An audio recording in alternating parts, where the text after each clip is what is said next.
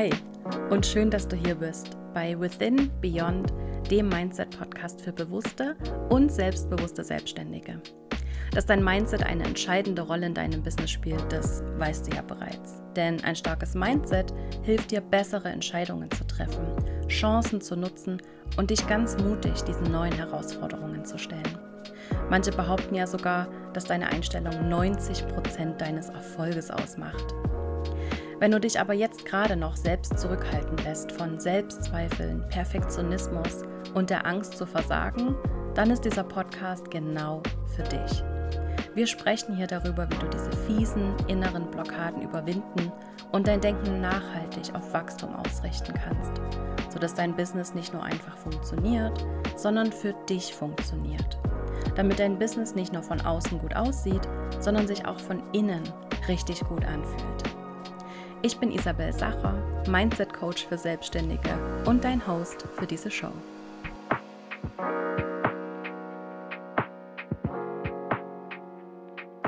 Laura, so schön, dass wir es heute endlich schaffen und dass wir uns heute sehen und hören. Ich bin so gespannt auf unser Gespräch. Vielen Dank, dass wir das erstmal zusammen machen. Wie geht's dir heute?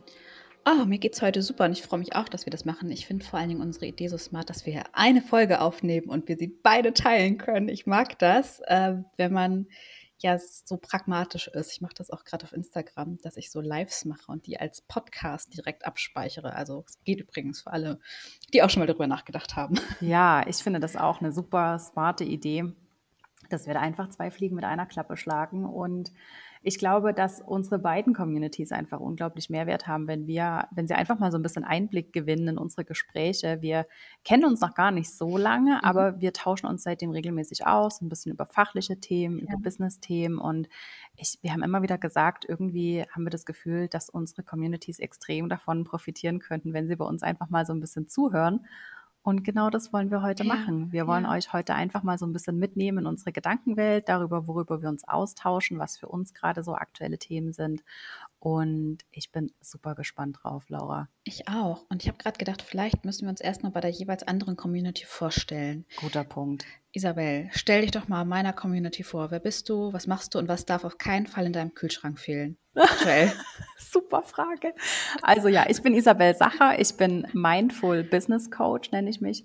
Und ich arbeite grundsätzlich mit selbstständigen Frauen und helfe ihnen mal ganz grob gesagt bei einer Neuausrichtung mit ihrem Business. Also immer dann, wenn man im Business so ein bisschen naja, wenn es so ein bisschen ausgelaufen ist oder man nicht mehr so die gleiche Motivation hat oder man auch merkt, man arbeitet nicht mehr mit den Menschen, mit denen man eigentlich zusammenarbeiten will, dann ist es einfach an der Zeit und es gibt natürlich noch viel mehr Gründe, aber dann ist es so ein bisschen Zeit an so einer Neuausrichtung und das mache ich mit meinen Klientinnen, mit meinen Kundinnen und das schon auch seit einigen Jahren. Also selbstständig bin ich seit, oh Gott, acht Jahren, glaube ich und mh, mm, seit vier Jahren oder so nur noch als Business Coach. Mhm. Also das ist mal so grundsätzlich zu mir. Ich lebe in der Schweiz schon seit 14 Jahren und in meinem Kühlschrank darf aktuell auf keinen Fall fehlen Erdbeeren. Ich bin ein totaler Erdbeer-Fan und ich esse jeden Tag Erdbeeren im Sommer. Und ähm, Kombucha. Kombucha mhm. ist das, was ich super gern trinke. Das ist so meine, meine Limo. Das, was andere so als äh, so Red Bull trinken oder irgendwie Cola Zero trinken, da trinke ich Kombucha. Mhm. Ja, unspektakulär. Finde ich gar nicht. Ich, hab, ich musste erst mal überlegen, was das ist. Ah ja, das ich ist so ein fermentiertes, äh, fermentierter Tee quasi. Mm, okay. Ähm, aber sehr, sehr lecker. Schmeckt einfach auch süß, also hat eine gewisse Süße und ist so äh, kohlensäurehaltig. Also ist im Prinzip wie eine Limo, nur halt viel, viel weniger Kalorien und viel gesünder. Okay. Genau, das so zu mir. Laura, stell du dich doch bitte noch meiner Community vor. Erzähl uns, wer du bist und wohin du gern mal noch in den Urlaub möchtest. Okay. Ja, ich bin Laura, ich bin Psychologin und ich habe mich auf das Imposter-Syndrom spezialisiert. Das bedeutet, ich begleite andere Selbstständige dabei, mehr zu erreichen, ohne ständig an sich zu zweifeln, ohne von Versagensängsten geplagt zu werden und äh, ja, 24-7 zu arbeiten. Und das macht mir eine große Freude. Ich brenne sehr für dieses Thema, weil ich selbst auch so stark vom Imposter-Syndrom betroffen war, habe darüber auch vor ein paar Jahren ein Buch geschrieben. Genau. und liebe das einfach total. Wenn ich nicht gerade coache, also ja, das mache ich ja einen lieben langen Tag, dann äh, liebe ich das mit meinem Hund Balu durch die Natur zu schlendern. Also ich bin nicht so nicht so die Weltbummlerin, sage ich jetzt mal. Es gibt ja so die Menschen, die auch online selbstständig sind, um ganz viel zu reisen, ganz viel zu sehen. Ich wollte damals einen Hund haben, deswegen habe ich auch mich dafür entschieden, dass es eine Online-Selbstständigkeit wird. Genau. Und als nächstes reisen möchte und tue ich nach Frankreich. Oh, sehr cool. Wo genau? Ja, in die Nähe von Cannes. Oh, schön. Ja, das, ja, also wir waren schon echt lange nicht mehr so richtig, richtig in der Sonne durch Balu halt auch, unseren Hund. Hm. Und deswegen haben wir einen Roadtrip sozusagen dahin. So könnte man das sagen, ja. So cool. Wann geht's los? Im September. Sehr, sehr schön. Oh, das ist super schön. Ja, ich freue mich auch schon total. Wir sind die letzten Jahre ganz viel an die Ostsee gefahren, nach Dänemark. Das liebe ich auch sehr. Äh, Also ich glaube, man bekommt eine Idee, wie ich so ticke. Ich backe gerne Apple Crumble und ich gehe mit meinem Hund in die Natur. Ich gehe nach Dänemark und jetzt fahren wir mal dahin. Genau. Ähm, aber ich freue mich jetzt auch mal wieder so richtig, äh, so richtig, richtig rauszukommen. Auch wenn mir die lange Autofahrt ehrlich gesagt so ein bisschen bevorsteht. Aber ich glaube, das kriegen wir hin. Ich glaube auch. Und ich weiß gar nicht, vielleicht fahrt ihr sogar in der Schweiz vorbei. Oh, ich kann dir das gerade nicht sagen. Wir sind so ein bisschen, wir ähm, schieben die genaue Routenplanung auf. Okay. Noch. Falls auf dieser Route irgendwie Luzern vorkommt, dann sag gern Bescheid und du bist herzlich Oh, willkommen. gut zu wissen. Hm. Ja, möglicherweise ist das ja was. Laura, ich habe ähm, am Wochenende mit einer Freundin darüber gesprochen, dass ich, dass wir uns austauschen und dass, also dass wir generell uns austauschen und dass wir jetzt auch zusammen eine Podcast-Folge aufnehmen wollen. Und die erste Reaktion von ihr war, oh Gott, seid ihr nicht totale Konkurrentinnen? Also nehmt ihr euch da nicht gegenseitig die Kundinnen weg, wenn ihr jetzt zusammenarbeitet? Und ich würde einfach mal diese, diese Reaktion so von meiner Seite unkommentiert stehen lassen und das mal an dich weiterreichen. Wie würdest du denn reagieren auf so eine Aussage? Oder vielleicht hast du das ja auch schon gehört von jemandem. Was würdest du dazu sagen und wie würdest du reagieren in dem Moment? Also erstmal finde ich gar nicht so, also wir haben eine ähnliche, wir haben die gleiche Zielgruppe, Selbstständige. Ähm, mein erster Gedanke ist, ich, mache Imposter-Syndrom, du machst Neuausrichtung. Also man kann, könnte uns wunderbar nacheinander buchen. Ähm, das sind ja unterschiedliche Themen, das ist so mein einer Gedanke. Wir haben uns beide gut positioniert, würde ich sagen. Hm. Und selbst wenn wir jetzt das identische Thema hätten, also mal angenommen, du würdest jetzt auch Imposter machen oder ich würde auch dein Thema machen, ähm, würd, würde das wahrscheinlich passieren, dass jemand würde eher Isabel buchen oder jemand würde eher mich buchen. So, dann hätte Isabel vielleicht noch die besseren Verkaufsskills und ich dürfte da vielleicht nachholen, ähm, weil sie noch mehr aus dieser Ecke kommt als ich. Dann würde sie wahrscheinlich erstmal noch mehr Kunden ansprechen als ich, keine Ahnung. Ähm, also ich glaube aber, dass wir vom Menschen her trotzdem so unterschiedlich sind, dass Menschen, die mit, ähm, also dass selbst wenn wir das identische Thema machen würden, ähm, es genug Leute geben würde. Hm. Auch welche, die sagen, nee, also mit, mit Laura, hm, nee, passt nicht so oder mit Isabel passt nicht so, ich gehe lieber zu Laura, weil wir schon unterschiedlich ticken. Mhm. Ähm, und gleichzeitig empfinde ich es jetzt aber gerade sowieso gar nicht als Konkurrenz, weil ähm, wir unterschiedliche Dinge machen. Also ja, Mhm. gleiche Zielgruppe, äh, aber nicht gleiches Thema. Mhm. Ja, also ich habe mich wirklich gefragt, wie auch andere das sehen, weil für mich ist dieses Konkurrenzthema eben so, so gar kein Thema. Also das kommt mir immer irgendwie so als allerletztes in den Sinn und anscheinend sind andere da irgendwie so ein bisschen anders gepolt oder denken da viel mehr daran oder haben vielleicht auch viel mehr Angst. Ich weiß es gar nicht so genau.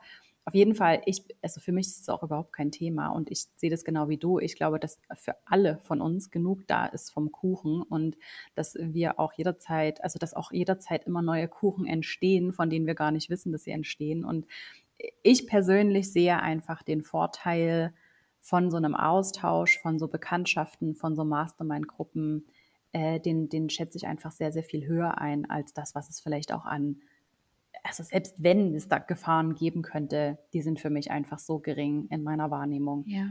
dass es für mich überwiegt einfach immer dieses, diese, ja, diesen, diesen Output, diesen, diesen Vorteil, den man hat, wenn man sich austauschen kann. Absolut. Und klar gibt es einen Markt, klar gibt es einen Wettbewerb. Ne? Das, das ist ja einfach, das kann man ja jetzt auch nicht negieren. Und Hm. gleichzeitig frage ich mich, da spricht doch aber überhaupt nichts dagegen, sich auszutauschen, voneinander auch zu lernen, sich zu supporten. Und am Ende ist es ja auch, finde ich, die Aufgabe als Selbstständige, als Unternehmerin, auch dann zu schauen, okay, wie kann ich auch dafür sorgen, dass mein Laden läuft, unabhängig davon. Ja, absolut. Und also ich kann wirklich nur sagen, ich bin ja auch in anderen Mastermind-Gruppen und mir hilft das einfach so extrem, mich mit anderen auszutauschen und auch von denen zu lernen. Also man kann immer irgendwas lernen von den anderen. Es gibt immer irgendwas, was die andere Person vielleicht doch schon mehr gemeistert hat oder ein bisschen mehr Erfahrung hat oder schon irgendwas ausprobiert hat, was ich gerade noch machen will. Und das ist einfach unglaublich viel wert in meiner mhm. Vorstellung, also in meinem Verständnis. Total, total. Ich habe mich auch früher, als da habe ich, ähm, als ich angefangen habe, habe ich nicht direkt mit dem Imposter-Syndrom bei Selbstständigen an, angefangen, sondern ich habe ganz viel zum Thema so Traumjob-Coaching und berufliche Zufriedenheit gemacht. Und da habe ich mich auch wirklich mit einer direkten Mitbewerberin ausgetauscht. Wir waren auf der gleichen Plattform, wir hatten das gleiche Thema und wir waren komplett unterschiedliche Typen. Mhm. Und das ist ja auch das Coole, dass wir auch in unserer Selbstständigkeit mal von unserer Persönlichkeit abgesehen auch gucken können, wie können wir uns abheben. Ich glaube, das ist ja auch so ein bisschen dein Thema vermutlich. Ja. Ich, ich habe ja auch vor zwei Jahren mal so ein ähm, Positionierungs- und Brand-Mentoring mitgemacht, jetzt nicht bei Isabel, sondern woanders. Aber da ging es halt um genau diese Themen auch wirklich zu gucken, wie kann ich meine Message klar nach außen transportieren wie kann ich mich abheben? So bei mir waren dann zum Beispiel so Merkmale wie ich bin Psychologin, damit hebe ich mich auf dem Coaching-Markt jetzt schon ziemlich ab. Auch ich würde gerade sagen, jetzt gerade bin ich wahrscheinlich eher dann eine Gewinnerin, ähm, wenn ich mir so angucke, was ähm, wie der Markt ja auch gerade so repräsentiert wird oder wie darüber gesprochen wird. Oder ich habe zum Beispiel ein entspannt erfolgreich Prinzip, das ist so mein Special-Prinzip, wie ich mit meinen Kunden arbeite. Ich habe einen bestimmten Aufbau, wie meine Programme ablaufen dass die individuell sind, aber einen trotzdem durch so einen Prozess durchführen. Und das sind ja alles Dinge, mit denen ich mich ähm, abhebe von meinen Mitbewerbern, auch alleine darüber, dass ich über das Imposter-Syndrom mich sozusagen dann auch positioniert habe. Ja. Und äh, ja, wenn man das so macht oder dann mit Menschen wie Isabelle arbeitet zum Beispiel, ähm, dann wird eine Vergleichbarkeit ja schwerer. Und dann kann man sich noch entspannter mit seinen Mitbewerbern austauschen. Absolut, ich bin auch der Meinung. Ähm, und ich glaube, das ist so ein bisschen so eine unpopular Opinion in dieser ganzen Marketing-Positionierungsthematik. Aber ich glaube, wenn deine Positionierung wirklich authentisch ist, und wirklich dem entspricht, wie du selber bist, deinen Erfahrungen entspricht, deinen eigenen Erlebnissen, deinem Wissen entspricht, dann ist es total irrelevant, ob deine Positionierung einzigartig ist, weil sie, weil Authentizität schlägt immer alles andere. Und wir Menschen haben einfach einen unglaublich guten Bullshit-Radar. Deswegen spüren wir einfach sofort, wenn jemand authentisch ist oder nicht authentisch ist. Und deswegen braucht man sich da wirklich überhaupt keine Gedanken machen, ja. ob man jetzt wirklich einzigartig ist, ob man jetzt wirklich so die super krassen Alleinstellungsmerkmale hat oder nicht. Es ist natürlich ein Riesenvorteil, so wie du das hast. Also ich finde es auch, das ist richtig, richtig cool. Mm, und trotzdem denke ich, Authentizität ist eigentlich da das Stichwort und das viel Wichtigere an der ganzen Sache. Jetzt, wo du Authentizität sagst, habe ich gerade, mhm. ja vorhin schon so, wie fangen wir dieses, wie fangen wir jetzt dieses Gespräch an? Aber dang, ding, ding, ding, kommt direkt eine Frage. Weil ich mich auch manchmal frage, wie viel Authentizität ist auch gut? Weil ähm, ich, ich, ich, muss jetzt daran denken, so mal beispielsweise, man könnte ja auch in, wir stellen uns mal vor, jemand ist angestellt weil da mhm. fällt mir gerade so eine, eine schöne, ein schönes Bild zu ein. Man ist angestellt und man findet so richtig von Herzen seinen Chef scheiße. Das in einem Meeting zu ihm zu sagen, wäre sehr authentisch, aber auch sehr ungünstig. Mhm. Und ich frage mich, ähm, mir fiel das jetzt gerade schwer, das direkt so auf die Selbstständigkeit zu übertragen, deswegen dieses mhm. Beispiel. Ich habe mich gefragt, ähm, gibt es in der Selbstständigkeit auch solche Authentizität, Authentizitätsfallen? Ähm, Absolut. Wie viel Authentizität ist gut? Weil ich finde auch überall, Authentizität war, glaube ich, auch gerade in den letzten Jahren auch so ein Buzzword, das ist überall gefallen. Mhm. Ich bin ein großer Fan davon, weil ich habe mich früher auch gerade als ähm, mit Imposter-Syndrom hatte ich immer das Gefühl, ich spiele was vor, ich trage eine Maske, ich habe mich immer wahnsinnig unauthentisch gefühlt. Dann dazu war ich noch ein krasser People-Pleaser. Mhm. Und für mich war das ein großes Ding, überhaupt so zu sagen, was ich denke. Trotzdem glaube ich, ähm, Gibt es zu viel, ganz, ganz zu viel Authentizität hm. geben, meinst du? Beziehungsweise nicht, nicht zu viel Authentizität, sondern ich frage mich, wie dosiert man das? Weil man jetzt, man hm. könnte jetzt sagen, es ist nicht authentisch, wenn jemand in einem Meeting sitzt und seinen Chef blöd findet, ihm das nicht zu sagen. Aber es wäre jetzt ja eher ungünstig, vielleicht langfristig dem das so um den Kopf zu hauen. Ja, ja, verstehe ich total. Machen wir doch vielleicht ein Beispiel in der Selbstständigkeit, weil ja, damit habe ich. ja, mir ist mir gerade ganz eingefallen. Danke. Ich kann, kann, mich so ein bisschen schlecht zurückversetzen in diese Situation. Ähm, aber ich weiß genau, was du meinst. Aber lass uns ein Beispiel aus der Selbstständigkeit nehmen.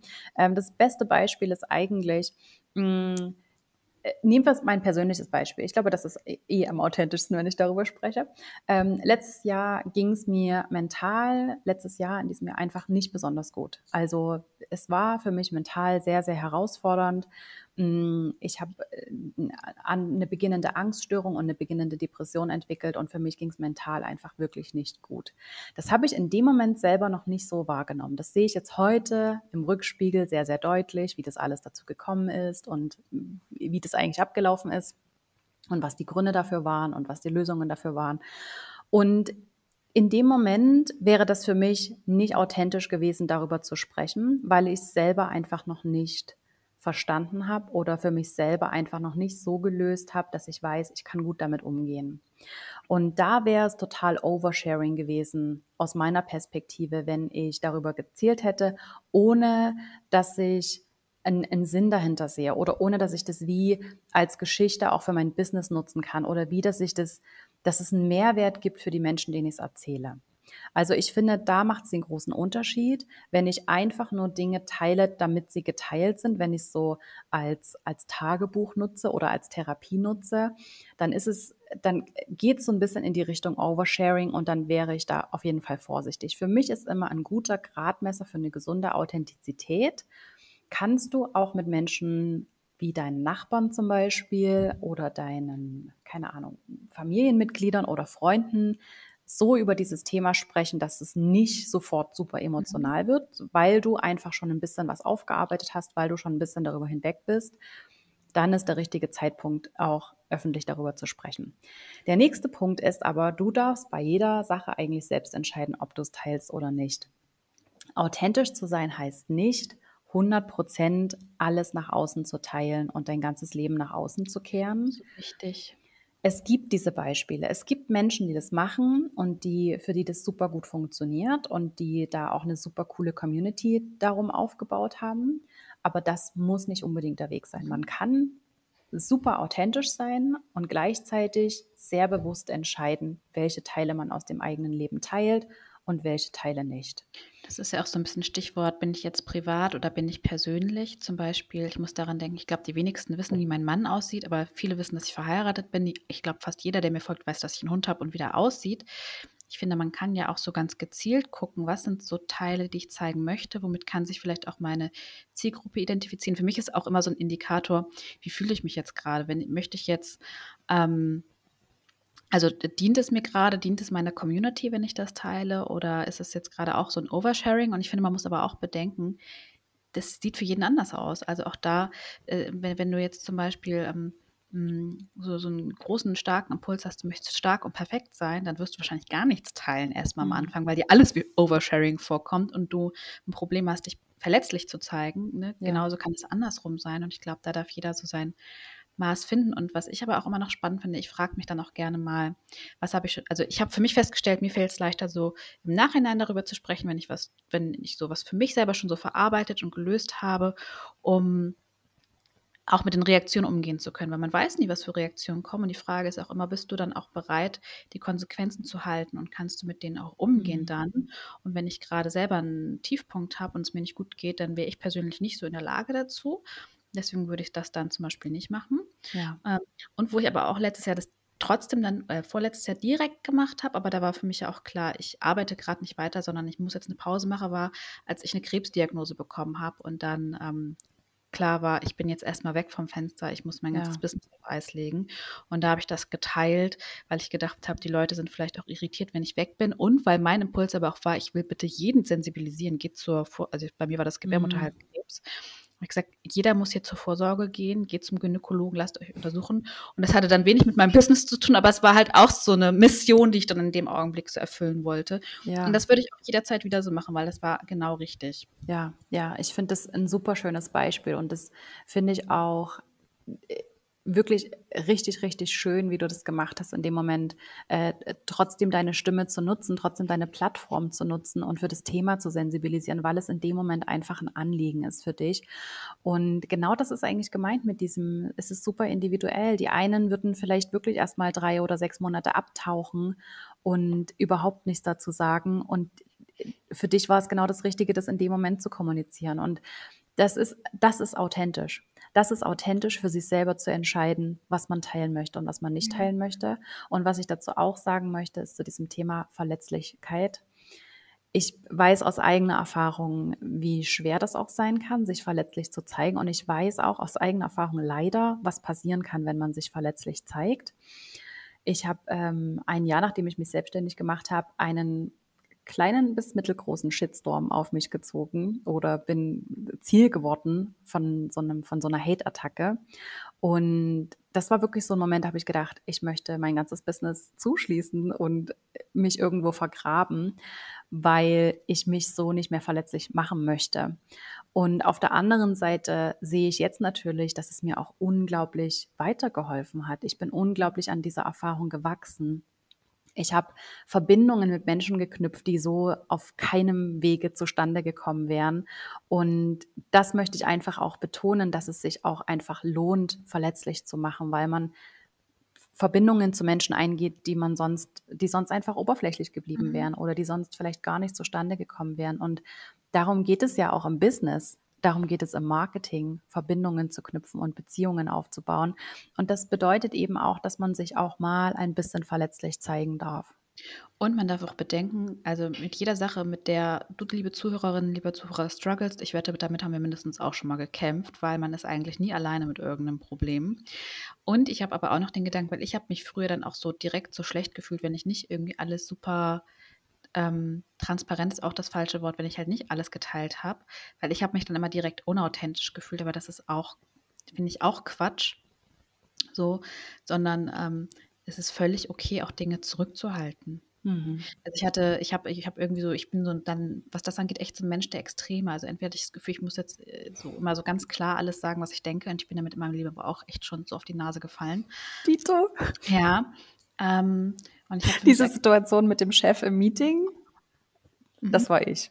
das warst du. Ich habe es halt tatsächlich gemacht in dem Moment. Ja, also ich, ich habe das Meeting, äh, ich, ich habe mich irgendwann so innerlich aufgeregt, dass ich einfach aufgestanden und gegangen bin. Als, und das, ich glaube, und ich glaube, ich war so rot im Gesicht, weil ich so wütend war, weil ich gedacht habe, so ein Schwachsinn. Mhm. Ähm, ich ertrage es nicht mehr. Und ich habe gedacht, entweder schreie ich jetzt oder ich gehe raus. Und ich, immerhin bin ich rausgegangen. Aber weil ich das dann auch nicht konnte, ich konnte dann auch nicht freundlich gucken. Also man Mhm. sieht mir auch mal sehr, sehr deutlich an, was ich denke. Und, ähm, und gleichzeitig war aber für mich auch ein Learning, es ist auch, ähm, es ist auch okay, wenn ich nicht immer direkt sage, was ich denke. Und das ist nicht unauthentisch und das ist nicht verlogen oder irgendwie so, weil das war immer so meine Sorge, weil für mich so Werte wie Ehrlichkeit, Transparenz, ähm, Loyalität, das ist alles für mich halt total wichtig. Mhm. Und, ähm, und dann war, hatte ich da aber einen sehr hoch, ich sag mal, einen moralisch sehr hoch eingestellten Kompass und durfte da so ein bisschen lernen, so zu, nein, es ist auch voll okay und ähm, es ist auch nicht unauthentisch und ich darf auch Dinge erstmal mit mir selber ausmachen und ähm, das tut auch Ja. manchmal auch gut. Ja, natürlich, auch mal Abstand zu gewinnen zu den Dingen und dann auch aus einer anderen Perspektive die Dinge wieder zu sehen. Gerade um das Beispiel jetzt nochmal aufzugreifen vom Anfang, letztes Jahr hätte ich das nicht teilen können, weil ich es selber einfach noch nicht so gesehen habe.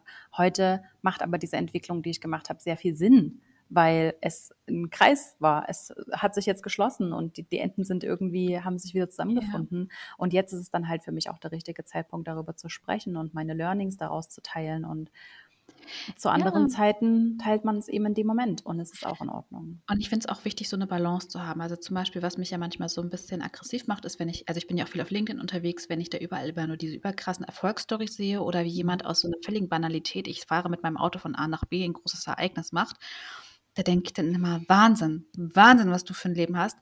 Und ähm, da fehlt mir dann manchmal so ein bisschen so das Echte, weil ich, äh, weil das erzeugt Mhm. auch so einen Druck, bei, also bei mir hat es früher sehr großen Druck erzeugt, weil ich immer gedacht habe, alle sind so mega, alle haben irgendwie ein Millionen-Business, nur ich nicht. Mhm. Habe ich mich sehr schlecht gefühlt. Und dann kann es aber natürlich auch passieren, wenn man dann nicht dazugehören möchte, zu diesen, mm, ich sag mal, zu den Leuten, die aus jedem Pups eine Geschichte machen und die irgendwie ähm, sich vielleicht erfolgreicher verkaufen, als sie es sind, ähm, sehe ich auch manchmal die Gefahr, dass, man, dass wir uns dann vielleicht auch zu verletzlich zeigen oder zu viel Rückschläge zeigen. Also da darf auch eine gute Balance sein, auch um, zeig dich menschlich, aber achte auch darauf, ähm, dass es deinen Expertenstatus dann nicht völlig untergräbt. Also im Sinne von, wenn du halt wirklich nur noch jeden Tag rumheulst und ähm, Ja. und nur noch immer schlechte, nur noch, nur noch zeigt, was nicht läuft. So, das Ja. würde ich jetzt auch nicht unbedingt machen, aber ich kann mir vorstellen, dass das halt auch durchaus mal passieren kann dann einfach, wenn man auch so die Schnauze voll hat. Und ich finde, so eine gute Balance macht es aus. Und was ich zum Beispiel ganz spannend fand, ich habe einen Podcast gehört und die hat auch immer ein super erfolgreiches Business und ihr Launch ist voll, also lief nicht so, die, die, die ist mit Minus rausgegangen und die hat das erzählt. Und das fand ich halt einfach, das habe ich gedacht, das ist super. Ich bin gespannt, wie sie das jetzt macht, wie, wie die nächste Runde dann läuft. Mhm. Und ja, habe ich gedacht, ja, aber das ist auch, und da habe ich gedacht, wie ehrlich, weil die macht immer so Berichte jedes Quartal, wie es läuft. Und es lief immer gut. Du vielleicht weißt du auch, wen ich meine. Und, ähm, und jetzt lief es nicht gut. Und das hat die auch geteilt. Und ich, das hat sie noch mal authentischer für mich gemacht, weil ich gedacht Ja. habe, aha, die teilt nicht nur Sachen, wenn es gut läuft, sondern die hat auch die Eier zu sagen, nee, und dieses Quartal ging voll nach hinten los. Habe ich Ja. gedacht, das finde ich richtig gut, dass sie sich da treu bleibt und das weitermacht mit diesen Berichten. Ich finde das, ich finde das so ein cooles Beispiel, ähm, genau, genau diesen Mechanismus eben auch mal zu nutzen. Also da draußen werden so viele Erfolgsstories geteilt und alle schmeißen mit Umsatzzahlen um sich und was sie alles Tolles erreicht haben und wie toll sie sind. Und da auch mal wirklich mal überraschend und erfrischend ehrlich zu sein und zu sagen, hey, mein Launch ist richtig scheiße gelaufen und ich berichte darüber, weil da stecken ganz viel Learnings für uns drin und vielleicht kannst du irgendwas daraus mitnehmen, ist einfach so unglaublich wertvoll. Und genau das passiert ja, was du beschrieben hast. Es macht sie einfach nur noch sympathischer. Und wir reden ja immer alle von einer Fehlerkultur und man darf Fehler machen. Und wenn wir uns da mal umgucken, wird es halt wirklich selten gelebt. Ich habe ja auch Mhm. Anfang des Jahres dann geteilt, äh, ich habe mein Launchziel irgendwie so um acht Personen ver verfehlt. Ups. Und zu sagen, ja, ähm, es gehört dazu, dass wir uns Ziele setzen und sie nicht erreichen und dass wir gucken dürfen, wie geht es damit weiter und ähm, dass es Rückschläge gibt und dass das auch ein Stück weit normalisiert wird dann auch. Ne? Und am Ende Mhm. brauchst du aber trotzdem, finde ich, so eine gute Balance, dass man Ja. dann aufpasst, dass man nicht nur noch, wie gesagt, es gibt dann ja auch manchmal Accounts, die dann nur noch meckern und nur noch, Mhm.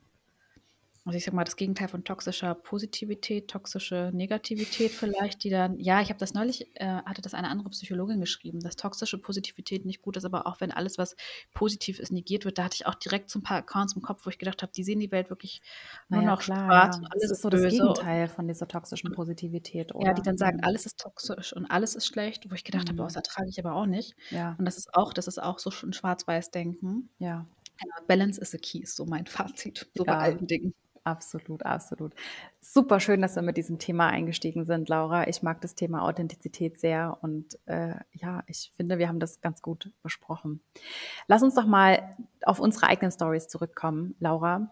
Vielleicht kannst du einfach mal teilen, warum du selbstständig bist und warum Imposter-Syndrom dein Thema ist. Nachdem ich von dem Beispiel erzählt habe, wann zu viel Authentizität nicht gut ist oder ich mit dieser Frage angefangen habe, können sich die, einige vielleicht denken, dass ich nicht so ganz glücklich war in meinen Angestelltenverhältnissen. Also ich habe Psychologie studiert, ich wusste mit 16, hatte ich echt so einen Geistesblitz, ich werde Psychologin und habe das dann studiert und habe im Studium aber echt so ein krasses Imposter-Syndrom entwickelt. Also ich habe, das ging wirklich los bei meiner ersten mündlichen Prüfung, bin ich den Gang auf und ab getigert und habe hab richtig so eine Panikattacke bekommen und habe gedacht, ähm, jetzt werden die Prüferinnen zu mir sagen, Laura, wie sind Sie denn auf die Idee gekommen, Psychologin zu werden? Sie haben sich komplett überschätzt, sowas können Sie nicht. Naja, ich bin dann mit einer 1,7 aus dieser ersten Prüfung raus und habe gedacht, die haben sie mir aus Mitleid gegeben, weil ich halt so verheult aussehe, weil ich halt wirklich mich heulend auf dem Klo eingeschlossen hatte. Mich hatte jemand aus diesem Klo rausgeholt. Ich war vollkommen verquollen. Ich hatte Mascara bis unters Kinn. Und so bin ich da rein. Und anstatt zu denken, krasser Scheiß, ich konnte echt einen Großteil der Fragen beantworten, obwohl mein, obwohl ich so mein, mein Hirn eigentlich so zu war. Ich habe Mhm. trotzdem die Maschine abgeliefert. Nee, ich habe gedacht, die haben mir das aus Mitleid gegeben. Oh nein. Ja, ja, und so hat sich das so durch mein Studium durchgezogen, aber ich habe da schon halt angefangen, die Mechanismen so aufzudecken und daran zu arbeiten und war dann angestellt die ersten Jahre als Psychologin, habe in der psychologischen Beratung gearbeitet und habe aber auch so Key Account Management gemacht und so ein Kram. Bin dann von einer Firma in die nächsten gewechselt. Ich war in beiden immer nicht so glücklich, weil es halt einfach mein, es hat meinen Werten nicht entsprochen. Und ich habe dann viel versucht, das auch über Gespräche zu lösen und habe festgestellt, ähm, die möchten ihr, ihre Firma anders führen und so wie sie das dürfen die auch. Oh Gott, wie das klingt. Die möchten ihr, so, sie wollen von einer kleinen Psychologin nicht hören, wie sie ihren Laden führen sollen. Also so meine ich das Mhm. natürlich nicht, aber ich habe festgestellt, dort werden andere Werte gelebt, als ich sie mir einfach vorstelle. Und dann war irgendwann mein Frust einfach größer als meine Angst vor der Selbstständigkeit, weil ich hatte ganz große Versagensängste und Mhm. habe immer gedacht, ich muss doch erst fünf Jahre angestellt sein, bevor ich mich selbstständig machen kann und so. Und irgendwann war mein Frust aber einfach so unfassbar groß und ich war, würde ich auch sagen, schon in so einer Burnout-Spirale drin, dass ich dann gekündigt habe, weil ich gedacht habe, ich halte es einfach kein, das war dann so, so ein paar Tage, nachdem ich aus diesem Meeting raus bin und gedacht habe, ich Mhm. im ersten Job bin ich einfach sehr traurig geworden, im zweiten bin ich einfach sehr wütend geworden. Das hat also mein, mein Umgang hat sich mit dem Problem verändert. Und das war so klar, ich kann das nicht machen, sonst bin ich wie so ein Vulkan, der irgendwann ausbricht. Und das Mhm. ist einfach auch nicht, auch nicht richtig und das ist dann auch nicht mehr professionell. Ja. Und dann habe ich mich selbstständig gemacht und war da erstmal so auf der Suche nach meiner Positionierung. Ich hatte Isabel auch schon gesagt, vor ein paar Jahren ich, hätte ich wahrscheinlich völlig verzweifelt an ihrer Tür gekratzt. So, Hilf mir. Naja, weil ich ja, weil ich ja als Psychologin viel konnte und auch immer noch viel kann. Aber ich war ja einfach sehr breit aufgestellt und dann herauszufinden, was ist eigentlich so das Thema, für das ich brenne und worin ich auch richtig gut bin. Ähm, das ist mir wahnsinnig schwer gefallen. Ich habe dann ganz viel ausprobiert und habe mich damals aber dafür schlecht gemacht, weil ich so gedacht habe, wenn ich wirklich gut wäre, dann, ne, Mhm. dann hätte ich, könnte ich das ja alles schon.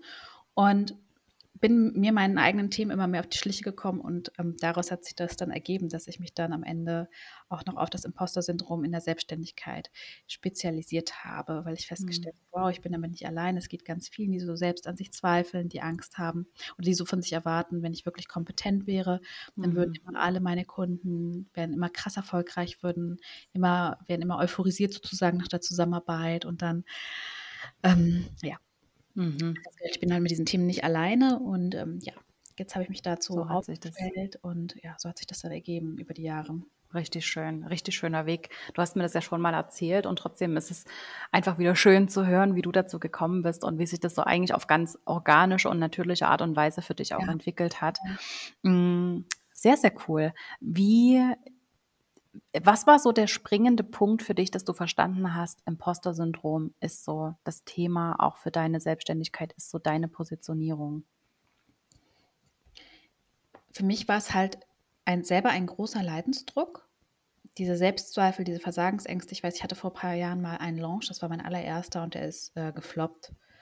Und ich habe gedacht, da ist der Beweis. Ich bin halt einfach. Wie meistens der erste Ja. Launch.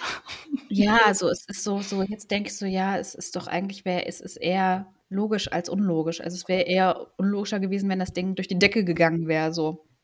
Naja, aber ich habe halt gedacht, das ist so der Beweis, ich bin nicht gut genug und Hm. ähm, diese Versagensängste, immer dieses Gefühl, ich bin nicht gut genug, weil beim Imposter-Syndrom musst du dir, also Imposter-Syndrom vielleicht für die, die es nicht kennen, es ist so das Gefühl, alle sind viel, sind kompetenter, erfolgreicher, besser als ich. Du hast, du kriegst in der Regel positive Rückmeldung von deinen Kunden, aber du kannst es nicht so genießen, weil du denkst, ach, eigentlich wäre das besser gegangen und der Kunde sagt das nur, weil er höflich ist. Und wenn du mal von einem, von zehn Kunden kriegst du irgendwie eine kritische Rückmeldung oder der ist unzufrieden, dann fühlst du dich direkt wie eine krasse Versagerin, wie ein krasser Versager oder wenn irgendwas nicht so läuft, wie du es dir vorstellst und du denkst auch ständig darüber nach, wann kommt raus, dass ich nicht gut genug bin. Hm. Du kompensierst das beispielsweise mit exzessiver Arbeit, indem du dich intensiv auf Workshops vorbereitest, auf Kundentermine vorbereitest, ähm, du hast Schwierigkeiten, Grenzen zu setzen und so weiter.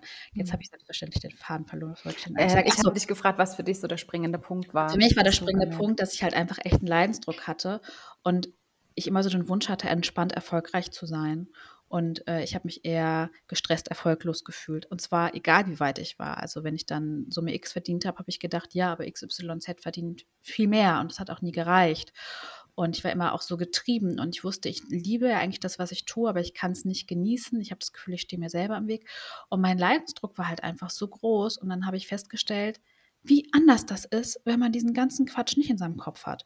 Wenn man Mhm. das, wenn man nicht ständig an sich zweifelt, wenn man nicht die ganze Zeit denkt, jetzt, ähm, ich bin nicht gut genug, wenn man Chancen ergreift, wenn man ähm, nicht mehr exzessiv arbeitet, so. Und das, meine Lebensqualität, meine Zufriedenheit, mein Erfolg hat sich so dadurch nochmal verändert, dass für mich klar war, das muss ich machen. Mhm. Richtig cool. Also so aus der eigenen Erfahrung heraus, das, was du selber erlebt hast. Ja, weil für mich war es einfach über die Jahre ein Leidensdruck und ähm, Dann hast du es für dich gelöst. Also Ja. du hast für dich selber, du hast deine Ja. eigenen Tools mal angewendet für dich selber. ich bin Kunde an, null. Ich bin, ich Genau. bin Kunde null. Ja, ich bin, Genau. ich bin Kunde null.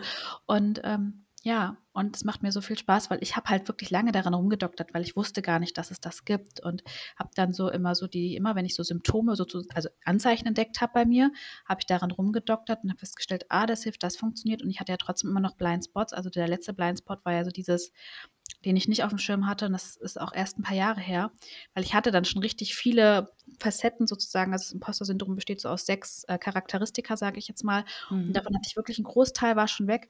Aber dieses, ähm, das durchschnittliche Leistung schon als Versagen zu werten, das mhm. hatte ich nicht auf dem Schirm. Und dadurch hat sich nochmal so viel Leichtigkeit eingestellt, weil, ähm, ja, mhm weil diese, diese krasse Angst, Versagensangst, die dahinter steckt, weil das ist da halt nicht mehr, weil ich halt denke, ja, also die Leute, die mich dann negativ bewerten, die haben, also haben die nichts Besseres zu tun. Also die, die, ich meine jetzt die negativ über mich denken, ich jetzt meine jetzt nicht die Kunden, wenn mich Kunden ja, negativ bewerten. Ja, aber, ja, aber so von außen, ja. Ja, oder wenn, wenn dann mal ein Kunde unzufrieden ist oder so. Also ich bin ja auch nicht immer überall glücklich. Da habe ich einfach so nah so, und dann lerne ich daraus und da habe ich eine ganz andere Haltung entwickelt und das macht halt einfach das Leben so viel mhm. leichter. Du kannst viel mehr experimentieren, du hast Spaß, du bist nicht mehr so unter diesem, bist nicht mehr unter diesem Druck. Mhm. Ja. So schön. Das, es ist ein Riesenzugewinn an Lebensqualität. Und indem du das selber erlebt hast, diesen Prozess, wie das ist, das ja. aufzulösen. Thema Alleinstellung Thema Alleinstellungsmerkmal, ja, Psychologin, die selbst. Also, aus diesem Perfekt, äh, aus diesem Positionierungsthema nochmal so. Aber ich auch, aber das haben wir ähm, damals auch herausgearbeitet, dass das halt schon, dass das halt schon ein Mehrwert ist, dass ich halt. Natürlich. Das halt nicht nur fachlich das Know-how habe, sondern ich weiß halt auch wirklich, wie sich das anfühlt. Ich weiß auch, wie es anders ist. Ich weiß, es geht anders. Ja. Und ich weiß, worauf es ankommt. Ja, dieses Embodiment, also ist auch so ein weiteres äh, Stichwort oder so ein, so ein weiteres Buzzword auch aus dieser Online-Business-Bubble. Aber ich finde das unglaublich wichtig. Und in meinem Prozess, den ich mit meinen Kunden mache, wenn wir eine Neuausrichtung wagen im Business, dann ist es auch einer der ganz, ganz großen Punkte. Deine eigene Story, deine eigene Journey. Was hast du erlebt? Was sind die Dinge, die du gemeistert hast in deinem Leben, unabhängig auch davon, was du weißt? In den allermeisten Fällen gibt es da Überschneidungen.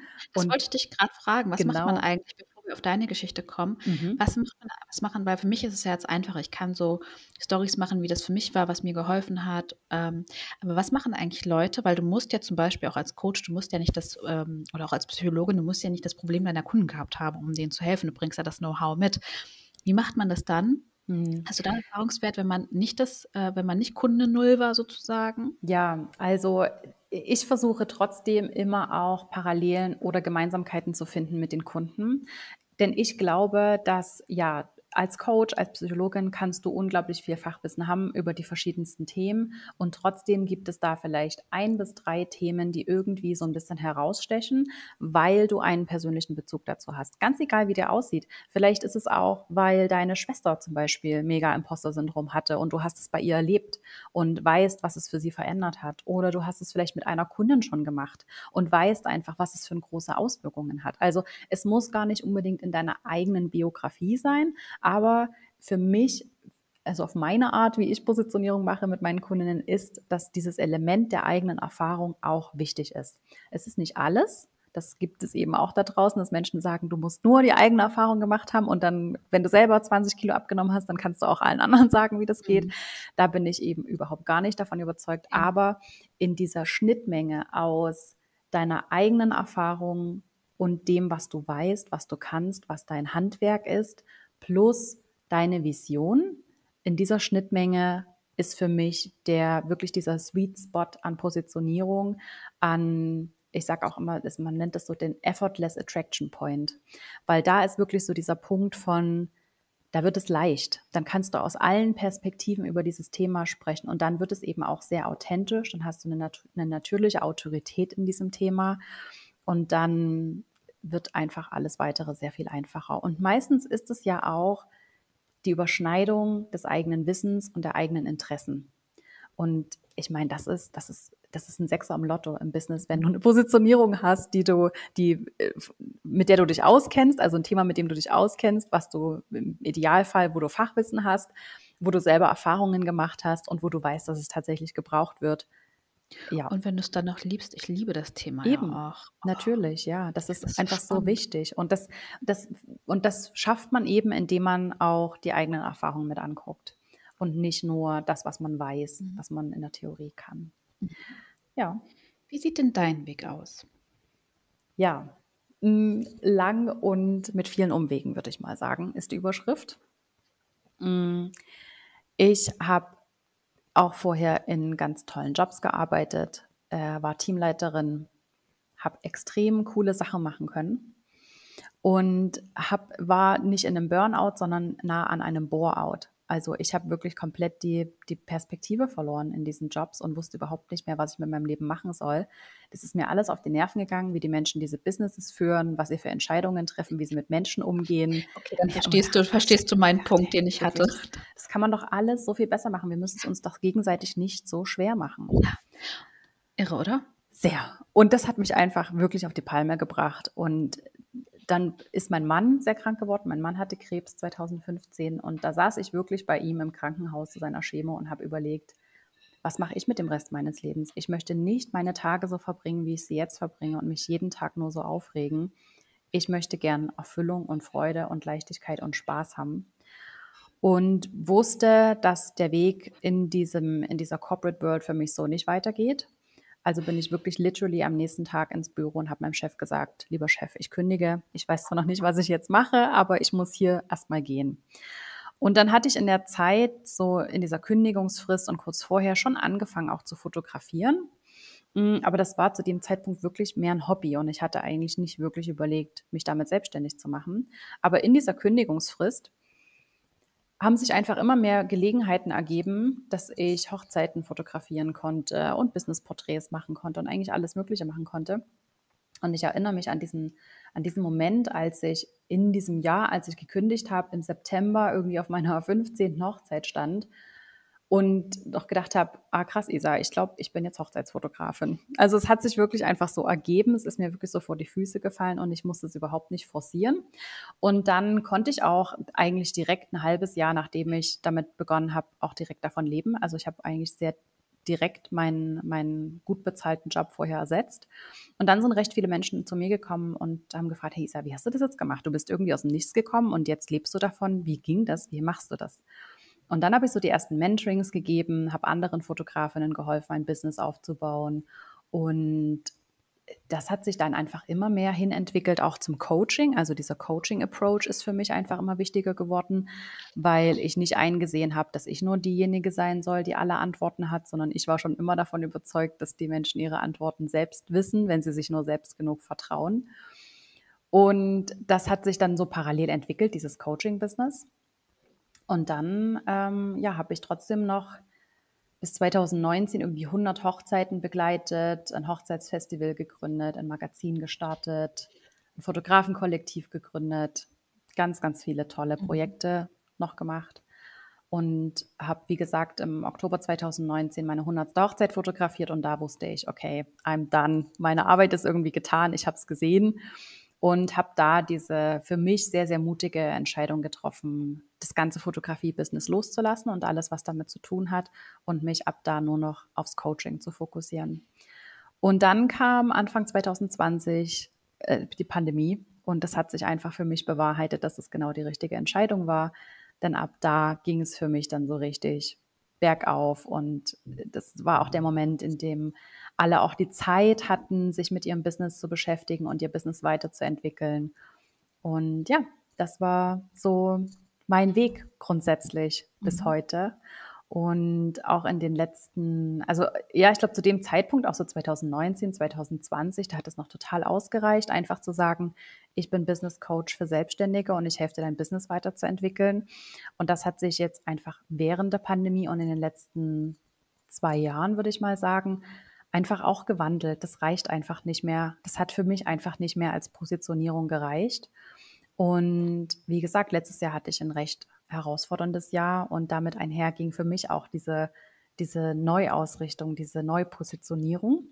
Und so bin ich jetzt eigentlich zu diesem Thema gekommen. Äh, Neuausrichtung, Neupositionierung. Ja. Ich glaube, es ist auch wichtig, sich bewusst zu machen, dass die Welt sich halt immer wieder verändert. Wir sprechen darüber, wir sagen das so, aber auch Selbstständigkeit äh, ist ja auch nicht so, dass du einmal, keine Ahnung, dein, deine Positionierung herausfindest oder du baust dir einmal einen Funnel auf und dann musst du dich nie wieder damit befassen. Ich habe das ja früher gedacht, ne? Ja. Dachte, falls sich jemand das noch denkt, ziehe ich der Person mal den Zahn. ähm, sondern ja, es tun sich immer wieder Hürden auf und auch das ist einfach völlig normal.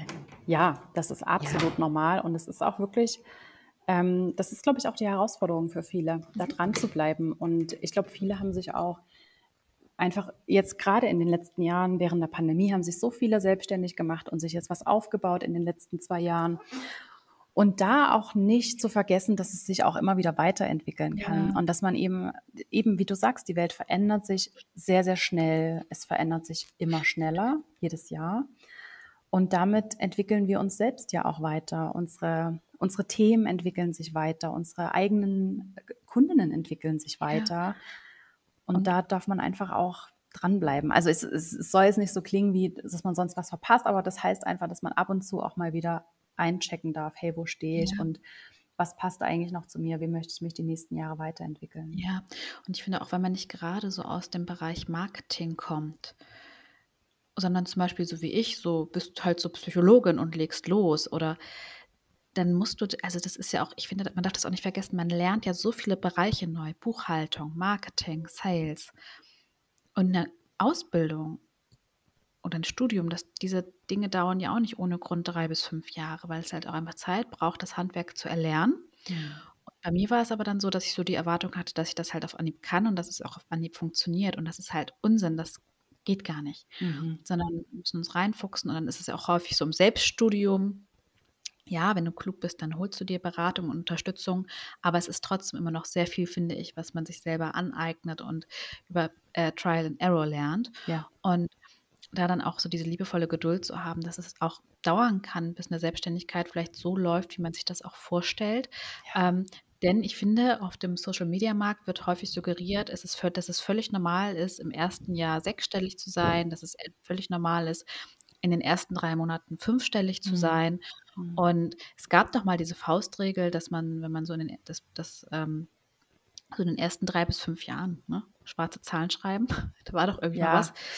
Also ich würde sagen, das hat vor Corona gegelten. Ähm, da war das absolut auch die Realität und ich habe das auch immer wieder meinen Kundinnen gesagt. Ich habe so das mhm. Gefühl, dass sich das in den letzten Jahren auch, auch verkürzt hat. Also ich glaube, man darf schon auch ein bisschen optimistischer sein. Ich würde heute sagen, dass es so zwei bis drei Jahre dauert, ja. äh, bis, es, bis man wirklich etabliert ist und bis man angekommen ist im eigenen Business. Ja, es ist ja auch nochmal ein Unterschied, finde ich, ob man jetzt ein Online-Business hat, dann sind die, zum Beispiel ist der Ausgabenapparat ein ganz anderer, als wenn du jetzt eine Bäckerei aufmachst beispielsweise. Ja.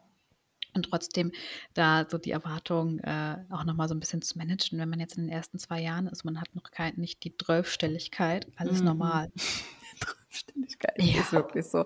Also eben, also gerade so auch, äh, ja, während, während den letzten zwei Jahren ist es halt auch online einfach diese, diese ganze, das ganze Narrativ auch wirklich explodiert von wegen äh, dir sechs Schritte zu sechs, zu sechsstellig im Monat und keine Ahnung, wenn du nicht, wie du es vorhin schon mal gesagt hast, wenn du nicht ein Millionen-Business hast, dann bist du eigentlich total, der totale Loser. Äh, das, das, ich finde das einfach, es ist interessant, das zu beobachten auf jeden Fall. Und gleichzeitig ist es für mich auch so ein bisschen frustrierend, weil es halt so viel falsche Erwartungen schürt. Und zu mir kommen so viele Frauen, die wirklich mit ganz, ganz anderen Erwartungen auch in der Selbstständigkeit gestartet sind und gedacht haben, sie sind nach drei Monaten einfach schon Millionärin. Und dann kommt das böse Erwachen, dass es vielleicht doch ein bisschen länger dauert. Und ich möchte das einfach immer, immer wieder betonen. Selbstständigkeit ist kein Sprint, sondern es ist ein Marathon. Und im Idealfall ist es sogar ein entspannter, eine entspannte Joggingrunde. Ein Langlauf. Ähm, ein Langlauf, aber halt ganz entspannt, bei dem man sich nebenbei noch unterhalten kann und bei dem man nebenbei auch noch so ein bisschen leben kann. Und es geht nicht darum, möglichst schnell irgendwas zu erreichen, sondern dass es langfristig und nachhaltig gut funktioniert und dass man selber dabei auch gesund bleibt. Ich finde, das sind eigentlich richtig schöne abschließende Worte. Okay, schade. Laura, ist echt schon wieder so weit und wir müssten das zu Ende bringen. Oh, wir können das gerne nochmal machen. Sehr, sehr gern. Sehr gern. Aber ich finde, das hat es einfach so treffend zusammengefasst und zu ja. sagen, ja, es ist ein Langlauf. Es geht auch darum, auch den Weg zu genießen. Ähm, ja, es geht auch mal bergauf. Ja, du läufst vielleicht auch mal, biegst auch mal links ab und dann läufst du zurück und dann biegst du wieder rechts ab. Mhm. Aber es gibt auch Momente, da hast du eine irre tolle Aussicht, da darfst du auch mal stehen bleiben und den Ausblick genießen. Und ähm, ja, Das ist irgendwie die Selbstständigkeit. Absolut, absolut. Und eben, ich finde, ich finde das super, dass wir das besprechen und dass wir das auch so ein bisschen dazu beitragen, es zu normalisieren, dass es eben nicht einfach nur jeden Tag geil läuft, sondern dass es durchaus Herausforderungen gibt und dass wir alle unsere Herausforderungen haben und dass die einfach auch dazugehören. Und Ja. für mich persönlich liegt die Kunst darin, wirklich auch genau das genießen zu lernen und nicht Mhm. immer nur auf den Freitag und auf, keine Ahnung, der Sechsstelligkeit hinzuarbeiten, sondern Ja. Auch das zwischendurch schon zu genießen. Ja, und das ist ja sozusagen von uns beiden so 'n bisschen die Mission. Für dich, dass sozusagen das Business dann auch rund läuft. Für mich, dass es so das Arbeiten im Business dann auch Mhm. schön ist, die Arbeit mit den Kunden Spaß macht und man nicht, äh, so 'n äh, ja, schon morgens aufwacht und denkt: „Oh Gott, wie soll ich meine ganzen To-dos schaffen?“ Und: „Oh Gott, Mhm. jetzt habe ich gleich 'n Call mit 'nem Kunden. Was ist, wenn der am Ende unzufrieden ist und die Zusammenarbeit beendet?“ Also, ne, bei mir ist es ja eher so in dem Kontext und bei dir sozusagen auf unternehmerischer Ebene. Ja, Und, ähm, ja, und wenn das dann rund läuft, dann macht's auch echt richtig Spaß. ja. Ich würde gern noch ein anderes abschließendes Wort finden, und zwar würde ich heute gern jetzt den Bogen schließen zu unserer Eingangsfrage zum Thema Konkurrenz und wie das eigentlich ist. Denn ich persönlich habe eine sehr, sehr starke Vision und ich glaube, du und ich, wir haben eine sehr ähnliche Vision, nämlich Frauen in irgendeiner Art zu befähigen, ihr Business entspannter zu führen, Ja. zufriedener zu sein, damit sie ihre Stärken und ihr Potenzial, was sie haben, auch einfach nutzen können. Denn ich glaube fest daran, dass wir dieses Potenzial, was in Menschen schlummert, wirklich brauchen, um diese Probleme auf dieser Welt zu lösen. Und das klingt jetzt vielleicht so ein bisschen poetisch, aber ich meine das wirklich so. Und deswegen ist es meine Mission, Frauen zu unterstützen, dass sie mit ihrem Business langfristig erfolgreich sind und sich damit wohlfühlen. Und ich glaube, da sind wir uns sehr, sehr einig. Das wollen wir beide. Mhm. Und ich finde immer, wenn man so eine große Vision hat und auch eine gute, starke Mission hat, die man in dieser Vision erfüllen möchte, dann ist die so groß im Idealfall, dass man es selber alleine gar nicht schaffen kann. Also ich alleine kann das nicht schaffen, alle selbstständigen Frauen zu empowern, dass sie mutig ihren eigenen Weg gehen. Wir brauchen viele, die das machen.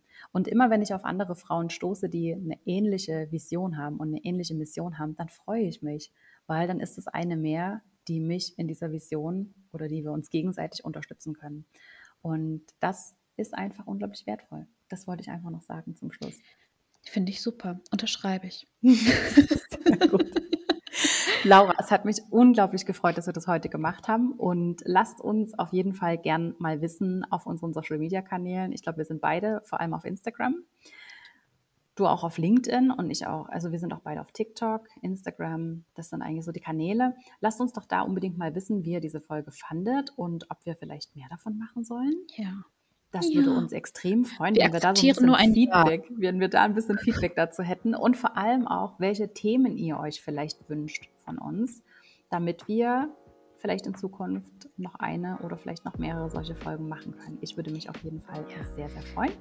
Ich mich auch. Und damit wünsche ich heute und jetzt allen, die zuhören, einen ganz wundervollen Morgen, Nachmittag, Wochenende, wann und wo auch immer du das hörst. Und Ja. freue mich schon auf die nächste Folge. Genau, lasst es euch gut gehen, lasst es dir gut gehen und bis zum nächsten Mal.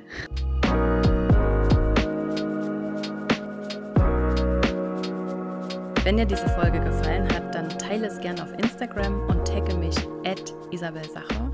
Und natürlich freue ich mich riesig, wenn du diesen Podcast abonnierst und ihn bewertest auf Apple Podcasts, Spotify oder wo auch immer du ihn hörst, sodass wir noch mehr Menschen damit erreichen können.